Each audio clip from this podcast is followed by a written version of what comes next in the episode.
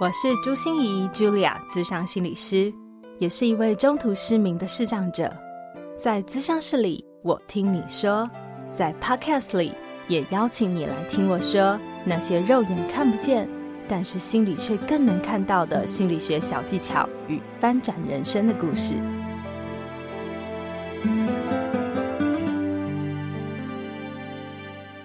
Hello，Hello，亲爱的朋友，你好吗？我是朱心仪，Julia，咨商心理师，欢迎收听朱心仪说心里话。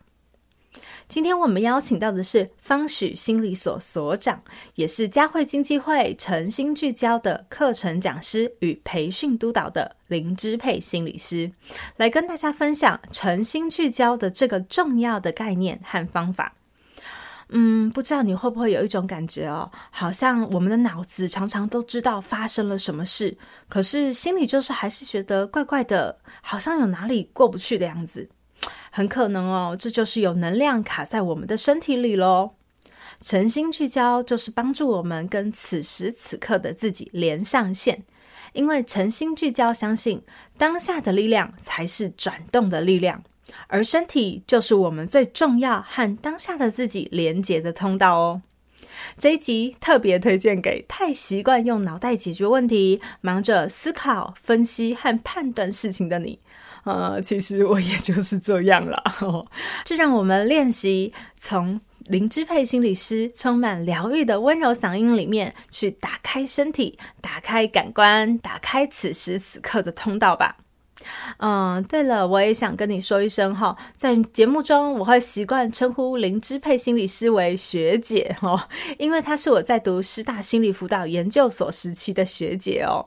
那另外我也买了三本学姐出的新书《与内在的刻意练习》，非常多人很喜欢这本书哦，因为这本书真的非常非常的特别，它是用感应式而不是用说教式哦哈，所以希望能帮助更多的朋友活在此时。此刻的美好里面，让我们疲劳的大脑暂时喘口气吧。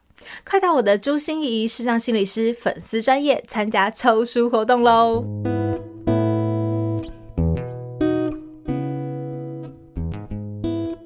我觉得非常特别哦，就是想请问一下支配学姐，怎么会开始觉得哎，你想要从身体来下手去呃谈疗愈自己的身心状况啊？哦，我觉得其实那时候我们在师大，心应该也知道，我们在师大的学习啊，其实有非常多像是客体关系啊，或是分析自己这类的功课。嗯，然后虽然这些都很有帮助，可是呢，他的工作还是在头脑居多。那我的第一份工作就在精神科，他写很多很多的呃转介的过程啊，分析的报告啊，评估报告这一类的。那我也觉得这样的工作很有很有帮助，很有意思，可以呃，就是让一个人可以有不同的观点去看问题。可是就是其实我自己后来经历了一些我身心的症状，因为那时候可能也带小孩，然后也工作，然后也有很多自己人生主题的卡关，所以后来有一阵子我就真的觉得哇，我胸闷到不行，而且会突然的心悸，嗯，然后注意到可能有这个有这个学习吧，所以立刻注意到说啊，这不对劲，这就是一个状况了，嗯嗯嗯。我们研究所的学习好像真的比较多是脑袋上面知识啊、技能上面的养成这样子。啊、可是当你自己的身体发生状况的时候，你就觉得好像没办法用脑袋去想说这个要怎么解吗？对，我那时候也去找咨商哦，我也去谈话。嗯，然后我谈的时候呢，咨商就问我说：“哎，你觉得你自己的生活里面怎么样？”我就从我的生活开始谈，我可能就会说：“我觉得我的工作有哪几个层面的压力？嗯、我觉得我的。”那这个咨商师可能就会请我回去看我的自我期待跟实际上能够执行的落差。那可能很多的呃，这个情绪的堆叠是堆叠在理想我跟现实我的落差。嗯嗯。哦，我觉得透过这个整理很有帮助，因为会比较不会在头脑里那么的固执，也多一点自我的接受。嗯。可是我后来在呃诚心聚焦的学习里面，就真的去体会到说，哇，其实。有很多时候啊，我进到智商室里谈话的时候，我从呃生活的层面切入，我会说，我就是觉得我压力很大，嗯，但是我说啊，我跟我的伙伴工作的时候，我觉得我压力很大，但其实搞不好我那个压力大的感觉，我呃会觉得烦躁或愤怒的感觉，只是我的印象啊，我觉得在那个情境中，我应该会压力很大，应该是会觉得有点生气、烦躁的。可是，在那个诚心聚焦练习里面，我们都是从身体切入，没有人会问我太多的问题。可，当我真的把一个情境放在身体里去感觉，比如说同样一个情境，我跟我同事在讨论的过程，会觉得一个状况很棘手的时候，我会注意到说，哇，我的身体里出现了一些感受的反应，它不太像是只是压力，或是它甚至不是愤怒或生气，它可能有一种无助感。或是有一种心疼或热切想要做点什么的那种热忱在里面。我发现，其实我们日常里面很多的情绪啊，事事情发生了，我们好快就往下一步推进，于是很多的情绪就会被先存放堆叠在身体里面。可是其实我没有回头处理。然后久而久之，那些被存放堆叠的情绪能量就会融合成一团不知道什么的东西，就聚焦在身体的各个部分，比如说胸口啊、嗯、肩膀啊、胃啊。嗯，那等想要去解开的时候呢，又没有从那个入口进去解，就是会从我以为我就是讨厌这个人，所以我可能才会这样，所以我要谈这个人，我要跟这个人的关系。但其实我们堆叠的东西可能跟我们想的不一样。哦。我觉得这样听起来好妙哦！我确认一下哦，所以学姐的意思是说，有时候我们的脑袋啊，其实就是你，因为你忙着找理由、找找解释嘛，你就会赶快归因说：“哎，我现在的不舒服，我现在胸闷是因为什么什么原因？” 但是不一定是吗？当你放到身体感受的时候，对，真的没错。比如说有有一个孩子就说：“我妈每次跟我讲话的时候啊，我就觉得好烦呢，我超烦躁的。”可是当我问他说：“你妈最近一次跟你讲话，让你觉得烦躁是什么情景？”他说：“就是昨天吃饭呐、啊，他又开始在我对面坐下来，要开始问我问题啊，开始可能他想关心我吧。但是我就只有那个吃饭时间可以休息，我等下还要补习，我就觉得很烦，他来打扰我看 iPad 的时间。那当我跟他说。”你再感觉一下哦，那个情景，你要坐下来吃饭，手手已经要点在 iPad 上了。妈妈坐下来跟你讲的话，哎，你可不可以告诉我你的身体感觉到什么？然后他就说，哎，我觉得我想后退。然后那个想后退的感觉里，再慢慢的细致的体会出来，其实那个烦只是一团。当那个烦里面仔细的去感受的时候，他发现他其实有一个慌张。他最近有一些事情是他心里面很害怕，还不知道怎么跟妈妈说的。他是想说，但是不知道怎么说。他很怕妈妈问到他。嗯，所以就这个主题就不是完全关乎于妈妈打扰我休息时间，让我不能看。烦躁，对，对，就不只是这样了。嗯，而是在那个烦躁里面，其实还有很多的个人议题，其实还没有被嗯觉察，也不想自己去承认吧。对，可是好像就被这个烦躁给掩盖，我们就说，嗯，因为妈妈，所以我们很烦躁。对啊，那如果没有觉察，其实很快的，我们跳到亲子沟通的层面，可能就跟妈妈说啊，他还是需要一段休息的时间啦。哦，你就是大家需要一点各自的空间。嗯，可是当有接触到他自己比较细腻的层次，从身体的层面，就不只是需要休息的时间，而是他需要整理一下，有哪些部分他是愿意先做表达的。有哪些部分是他告诉妈妈说，这个部分你先不要跟我谈，因为我真的没有准备好，万一我说错话了，我们俩又会有误会。嗯嗯嗯，所以学姐自己本身啊，因为你说，嗯、呃，那时候因为有好多的压力啊，然后你也去找了咨商，也去梳理了一下自己的理想我啊，然后还有现实我之间的落差，对不对？对。然后后来你的心悸和胸闷就改善了吗？嗯，我其实心悸跟胸闷大概持续了一年，就是那个谈话，呃，持续一段时间之后，其实后来我离开了我全职的工作，那我有一段时间是呃让自己参加这些身体性的工作坊，因为我在诚心聚焦里认识之后，我就看到那个老师啊，就是在那个工作坊里面，其实很。嗯，很关注自己的身体，很关注当下的感觉。身体真的是跟当我们都说，当下的力量才是转动的力量。嗯、呃，可是到底什么是当下？其实身体就是当下的通道。那在那个过程里，譬如有一个有一种小练习，就是你就说出你当下身体的觉知，然后那个老师可能就会说：“哦、呃，这个此刻我感觉到我的眼睛酸酸的。”然后他就停顿，你就看到他在那个停顿的过程里。真的在感受这个酸酸的，在陪伴这个酸酸的，然后接着他马上又注意到说，此刻我浮起来，有很多人看着我，我的胸口好像有一种提高了的感觉。哦，我真的这个感觉打个招呼。那你看我这个小小的示范，就是呃，给大家看的这个历程，它里面其实包含了几个元素，就是不只是那个在酸酸的，或是在胸口浮起来的那个我。还包括一个关照我，这是一个关照的意识。嗯，有一个我在看那个正在感受中的我，而那个看着的部分，他没有批评，他也没有想要分析，他也没有想要去哪里，他就是如实的接受了，然后认下了，然后甚至在那里做打招呼、做陪伴。所以在那个过程里面，其实就是自己给自己滋养，自己做自己最好的父母。我在刚还在想象，就一边在想的时候，我就想说，对，我现在手不自觉的 握握了拳头，就是他好像想要告诉我什么事情，可是我现在还不知道，感觉应该有点什么吧？就一个后设的我吗？在看着这个握拳头的我，然后我只是如实的看着他，然后想要理解他到底做了什么，是这样的感觉吗？对，我觉得你这个感觉真的太棒了。其实我们常常都会有那个后设的我，想要去理解自己，说啊，我怎么了？嗯。可是我觉得这个很重要的是态度，嗯、就是我常常会跟人们分享说啊，就很你你面对自己的身体，就很像你面对你的潜意识，或是面对你的内在小孩。如果一个家长啊，看到小孩说，哎，你看你怎么拳头握起来了？怎么回事？嗯，嗯这里面是不是带了一点着急、嗯、焦虑的能量？那你的小孩会怎样？会马上跟你说：“妈妈，我跟你说，我要告诉你。”还是有点紧张，说：“没有，没事，没有啊。”当然防卫啊，对。所以，我们常常没有去注意我们跟自己对话的品质。我们不知道那个态度是要培养的，是要慢慢一点一滴去灌溉出来的。嗯，所以那个对自己友善的品质，它有非常多的层次，是需要去呃，是需要去体验，然后去酝酿的。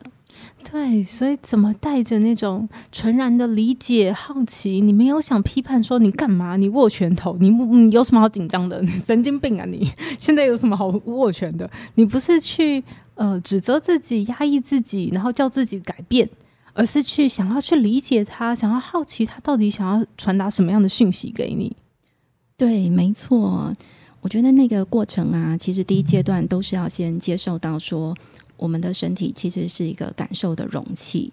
嗯、那在你想要追溯、探索，这是一个很好的意图嘛？好奇呀、啊，想了解自己呀、啊。可是，怎么样让这个意图里面是更友善的？所以前期我们要先对自己扎好基础，就是要对自己做很多的聆听跟陪伴。那个聆听跟陪伴够了，你跟你自己的关系就很有默契。你靠近他的时候，他自然就张开双臂，也想要被你了解。可是你如果从未靠近他，你从未跟他待在一起，就像两个人躺在草地上，一起感受着周围，你从未做这些事情，那你靠近他的时候，你的内在其实是会紧绷防卫起来，你就无法独处，你就一直想找事情来做。嗯，所以习惯陪伴自己也是一种很重要的哈，让自己习惯被自己陪伴。对，那是一个很很嗯很重要的基本功吗？哎，对，我喜欢你这句话。嗯嗯就是让我们自己有机会习惯被自己陪伴。嗯嗯嗯。所以呃，我刚才一直有听到学姐提到诚心聚焦，虽然我完全不知道那是什么东西哈，是就等一下可能要请学姐来跟我们解释一下。可是感觉它就是一种嗯，用身体当通道的一种方式，对不对？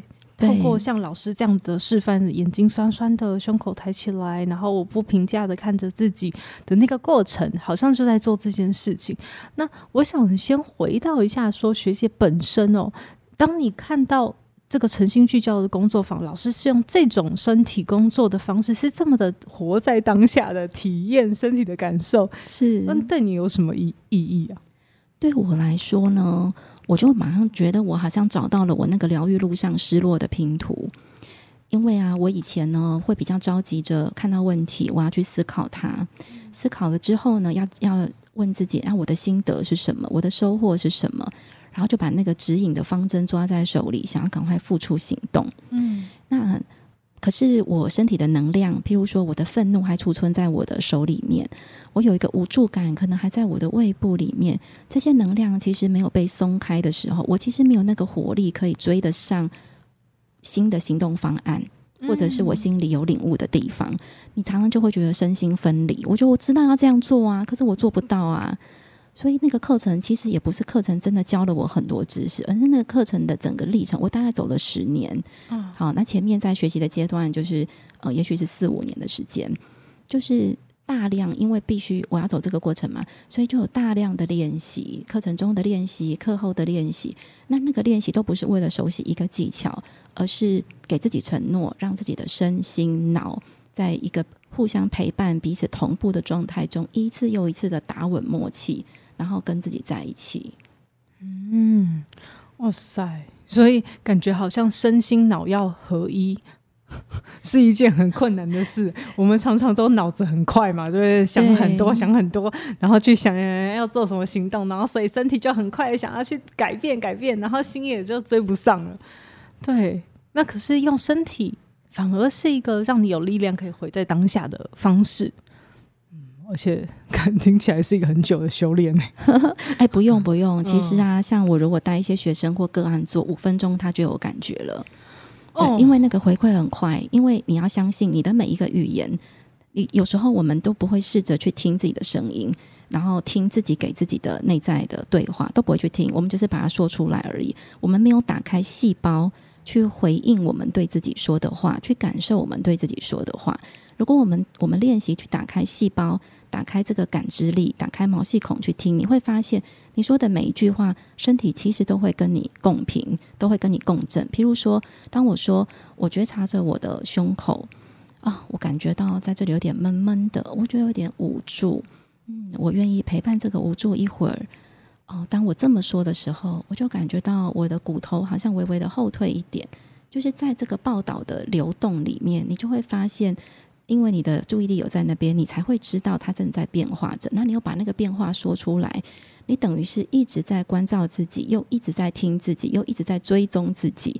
那这个注意力是完全非常一致的，在自己的内在系统里。那内在系统其实包括你的身体嘛，好，然后你的想法、你的感受，包括你的想象力，这个这个在我们在身体取向的方法中都是很重要的元素。嗯，所以五分钟。学习，我们有办法 试着感受一下吗？你说五分钟就可以有感觉是什么样？感觉真的是一个很长的修炼。可是你说居然短短时间就可以，有可能我们能体验一下吗？可以啊，心怡，你要试试看吗？对啊，对啊，我想试试看。好好好，那你现在啊，就是不要有任何的预设，嗯，然后也许你可以先给自己的身体、给自己的身心一个讯号：此刻我愿意全然的跟自己在一起。并且接受所发生的一切。好，那就从这个片刻开始，你慢慢的说出来。此刻你正觉察到，不管你浮现什么，就说。比如说，我正注意到我的手，哦，我正注意到我有个念头飘过去，我正注意到浮现出来一个感受，你就你就追踪它，然后就把它说出来。嗯，我只注意到自己在驼背，耶。嗯，很好。就把注意力放在那个驼背的旁边，静静的跟他一起呼吸一下，嗯，用这个方式跟他打了招呼，看到你了，嗯，此刻你还注意到，就是一直往前倾的感觉。啊，还有一个笑容伴随出来了，嗯，我我觉得我自己蛮好笑的。啊，嗯，好，因为。因为我好像知道那个往前倾在干嘛了，嗯，所以觉察着往前倾好笑的感觉，都允许它同时存在，嗯，继续看着自己。此刻你发现，我发现，我居然可以让我的脑子空白一秒钟，哎，嗯。嗯也笑了，欢迎这个空白以及自己的笑容。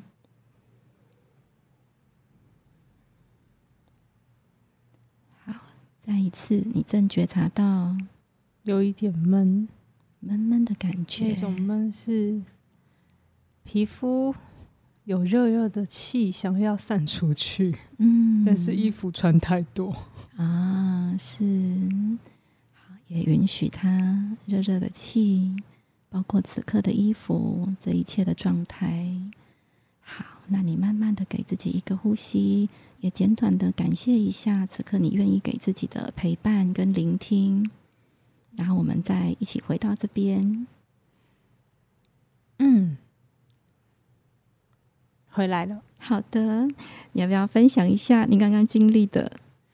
嗯，就觉得就觉得很很好玩呢。就是嗯，因为我跟支配学姐完全没蕊过，你也不知道我要来这一首嘛，对不对？对，我也没有想到我会 我会试着来混，因为我觉得我们开始讲到身体的体验的时候，如果我们用语言，一直我们还是停在大脑。就是理解这个资讯，嗯，对，但是我觉得好像我没有办法感觉这个东西，嗯，嗯，所以我我才会刚才突然一下，哎，我们可不可以来个体验？啊，是。对，然后我觉得那个体验，呃，这个体验完了以后，会让我感觉这是很不经意的美好的感觉，嗯，就是嗯，因为你没有你你本来没有打算要做嘛。对，可是你突然无意间的，你好像发现了一点点东西，哦，就是我居然有有五分钟可以陪我自己，好爽哦，嗯、那种感觉，偷偷到小确幸的感觉，是，哎、欸，我很喜欢你讲那句话，就是一种不经意的美好。哦、很特别的是啊，像我们有时候在工作坊中，如果我有引导学员做这一类的活动。然后他们出来示范，然后他们在报道的时候都是报道这里闷啊，那里紧啊。哦，我觉得大家都在看我，我觉得很尴尬啊。但是他那个在报道的时候不是在抱怨，就是一种用一种关照着这些现象的那个自我，在把东西表达出来。陈情蛮，我们其实蛮强调说你要用嘴巴说出来，因为当你说出来的时候，就不是内在剧场，你那个流，你那个专注力会更集中，而且更有疏通的效果。嗯然后他在过程中，大家都有时候在旁边看的人就会觉得：“哦，你好不舒服哦，哦，我们让你好紧张哦。”可是他回过神来啊，在团体中分享，他都会说：“哦，刚好奇妙，我觉得我好像进入了一个嗯、呃、特别的空间，我觉得我现在好多了。嗯”嗯，就是在你注意自己的时候，那个不舒服会突然以前被压着嘛，闷住，后来就放大了十倍。嗯、呃，然后结束之后，哎，自己会觉得洗礼过一轮了。所以我在想，应该是我平常就有这样子的习惯，所以可能我就是比较自在一点的在做这件事。可是如果平常没有习惯的人，突然叫他停下来，感觉自己的身体，哦，那应该是非常不习惯的一件事。对呀，真的很多人会哦，很多人会说，那我现在应该感觉什么？好，那那所以你这句话是什么意思？嗯，对，所以不是每一个人一像心仪这么有天分，就马上可以提，马上可以进来，马上可以接触自己。所以才会需要这么久。嗯嗯嗯。那学姐可以跟我们分享一下这个诚心聚焦，因为听到您在说第四次了哈，就还是让我非常好奇，这个东西到底是个什么东西？它其实啊，就是一个心理学的从个人中心主义下来的一个体验性的派别。嗯，就是它的创始者是 Gendlin，好，简德林。那他跟随 Rogers。嗯，就是个人主义的大师一起学习，在他的研究团队里，嗯嗯，嗯好，可是他本身是一个哲学的呃教授，嗯，那他在那个团队里面呢，他后来就做了一个实验，他说为什么有些人的心理治疗会成功，有些人不会成功？于是他收集了上千卷的录音带，去研究说呢，到底是不是什么样的疗法，所以个案会有一个改变，什么疗法不会？后来在整个录音的分析，他得到了一个结论，他发现呢。不是治疗师的风格，也不是治疗师的方式左右了这个治疗是否有疗效。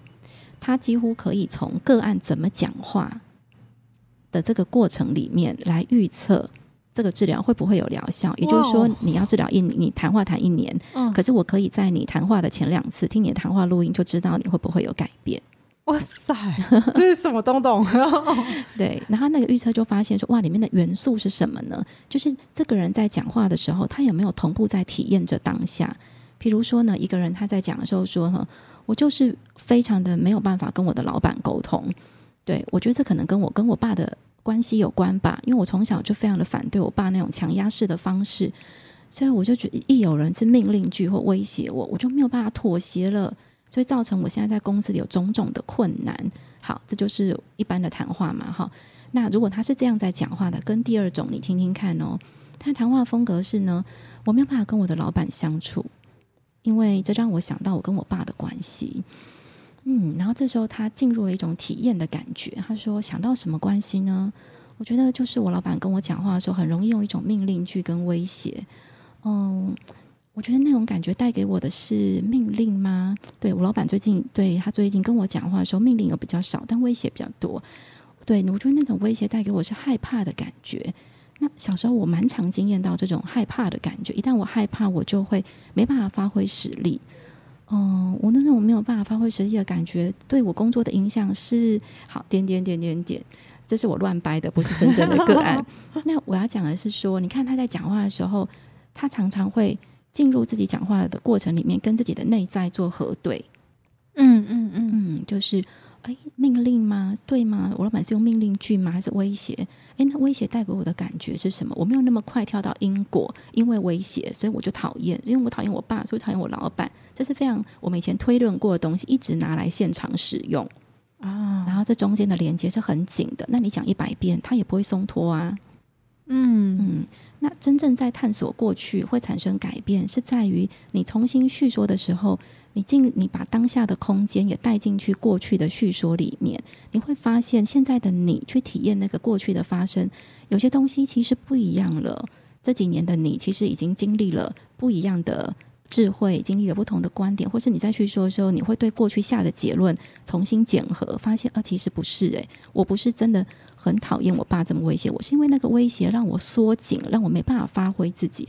我担心我的老板的方法让我没办法发挥自己，嗯，所以我就怕了，我就觉得我要先逃脱或制止他，嗯，所以嗯，我也不知道我能不能。很很好的揣摩这件事情，所以感觉上好像是呃前者，嗯、呃，他比较容易掉到过去的那个掉到过去的经验里面去，所以呢，他就很强的连接，是连接，不是现在的我，是连接以前的我。嗯嗯，对，那个连接以前的自己啊，嗯、常常是我们在过去的经验已经有某个观点烙印住了嘛，某个信念。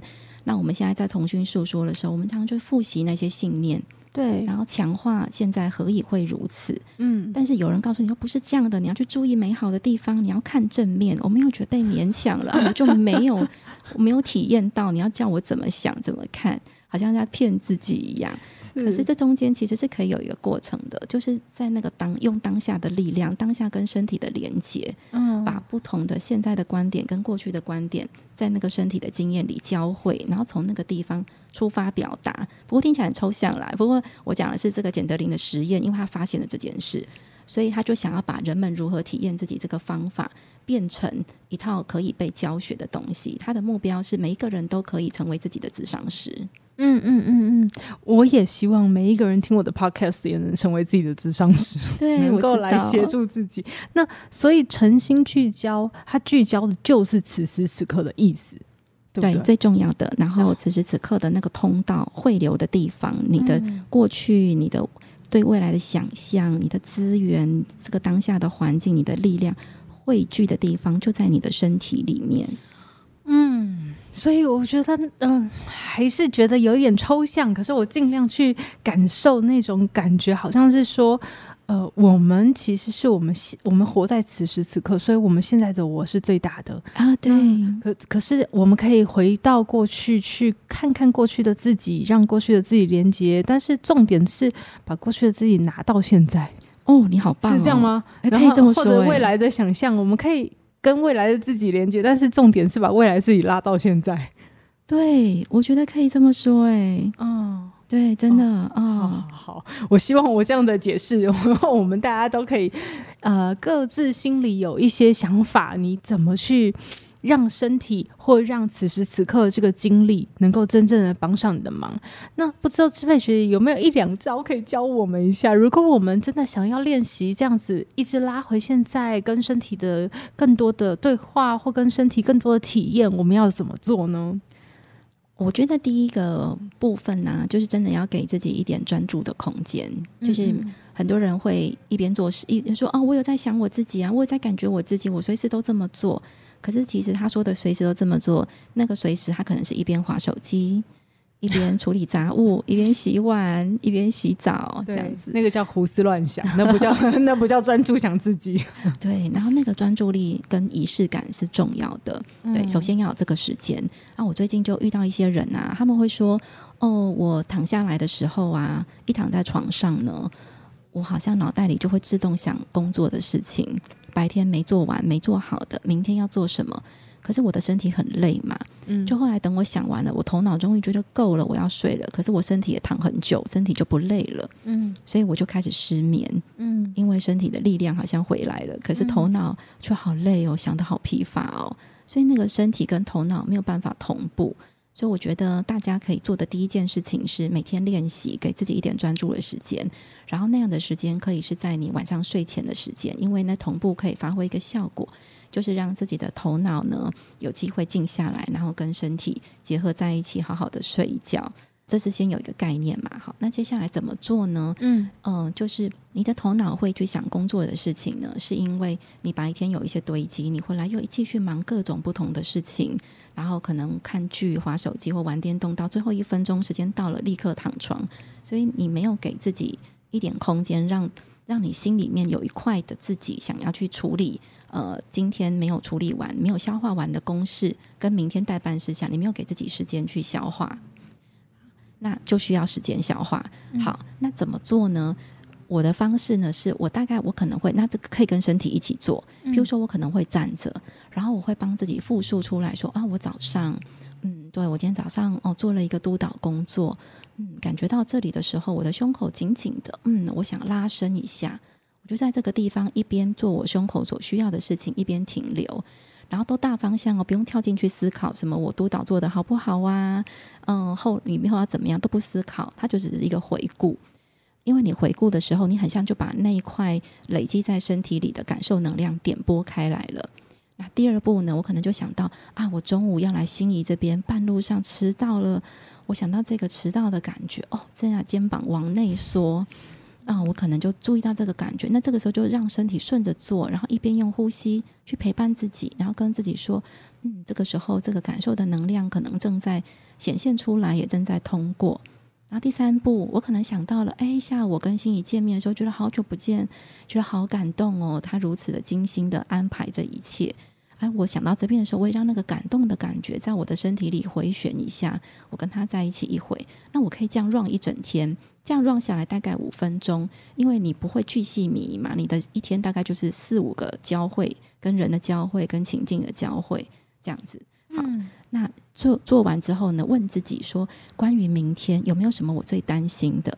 想、嗯、到那个担心，一样在身体里停留一下三十秒也好，再来问自己，关于明天我有没有什么期许？最后是我想要祝福的，我想祝福自己的，就回到一个正向的，然后是一个结束的。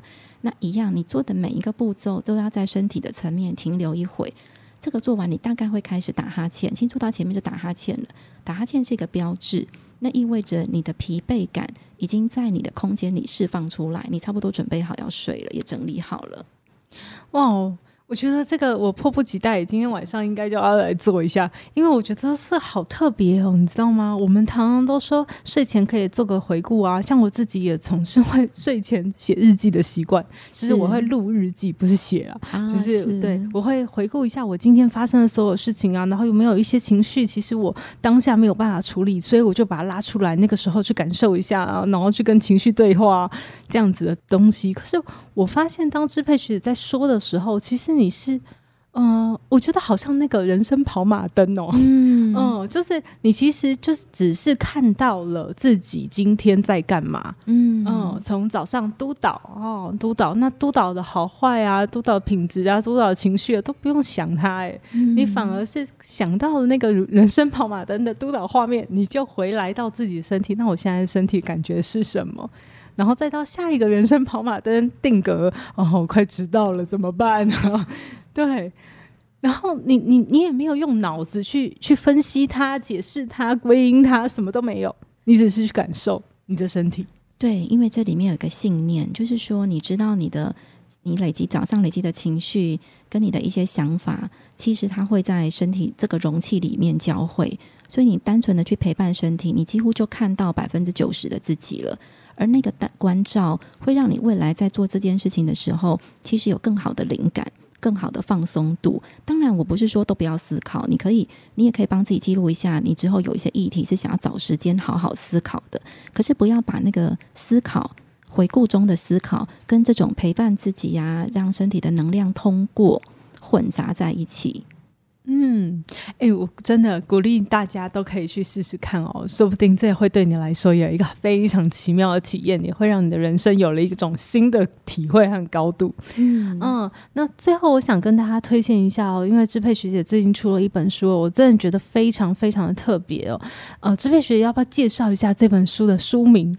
好，书名是《与内在的刻意练习》。对，因为我怕我念错。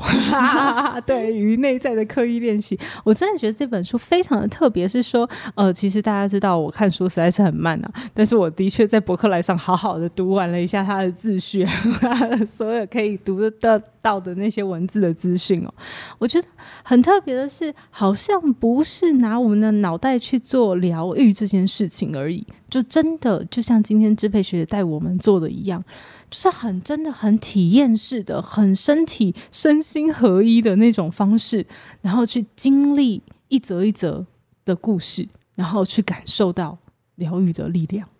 对，所以我觉得这本书真的非常推荐。然后我也买了三本书，请支配学姐签名喽，所以到时候可以一起来分享给大家。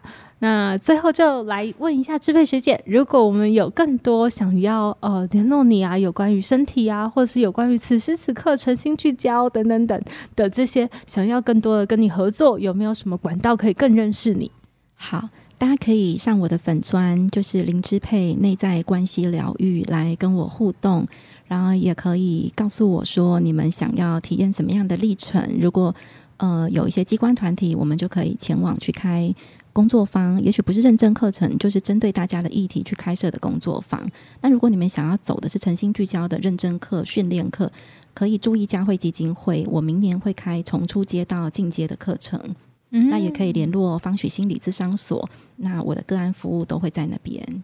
对呀、啊，支配学姐是方旭心理咨商所的所长呢，对，所以有做非常非常多的个别的咨商的辅导哈。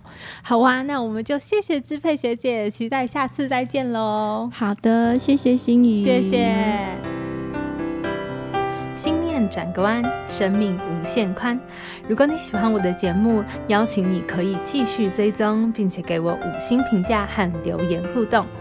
如果你也感受到我们团队的用心，可以使用自由赞助的功能，给予我们实质的鼓励哦。咨商需求、合作邀约，或想要了解更多心理学的知识与故事，节目说明栏中都有我更多完整的资讯哦。